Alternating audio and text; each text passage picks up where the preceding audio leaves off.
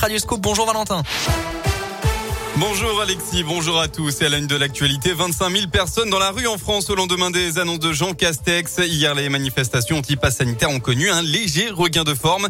À Bourg-en-Bresse, par exemple, un peu plus d'une centaine de personnes se sont mobilisées, mais des incidents ont émaillé le parcours.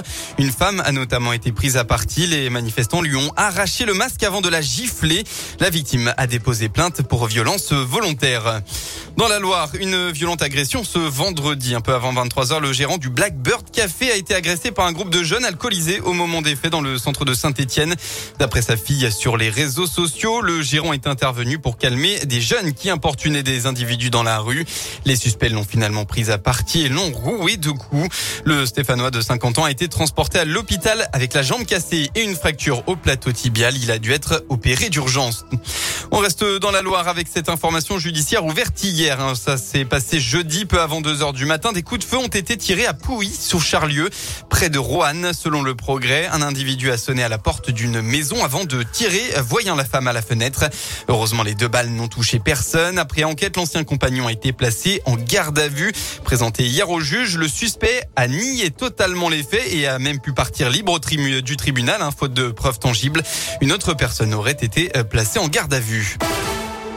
On passe en sport avec du football. Pascal Duprat débute par un petit derby. La Coupe de France se poursuit aujourd'hui après la qualification facile du Clermont Foot hier.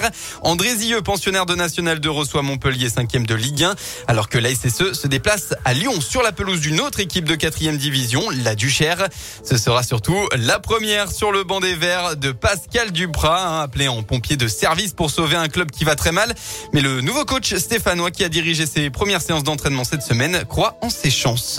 J'ai la faiblesse de penser que j'ai des recettes pour faire en sorte que l'équipe euh, aille mieux. La confiance en soi, c'est 50% au moins de la performance. Les joueurs étaient touchés. Et il se trouve que grâce à leur travail et grâce à cet esprit de vouloir repartir, non pas d'une feuille blanche, mais voilà, d'écrire euh, une nouvelle histoire, je trouve que les joueurs euh, ont bien répondu. C'était bien, c'était, il y avait de l'enthousiasme, mais surtout il y avait hum, beaucoup de concentration dans tout ce que je, je réclamais. Maintenant, il n'y aurait rien de mieux que deux victoires, à défaut d'être salutaires, mais en tout cas qui nous permettrait d'aller passer des fêtes de Noël euh, avec des rêves plein la tête.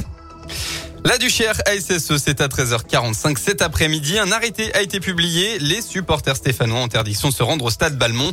Et pour info, Andrézieux, Montpellier, ce sera à 16h.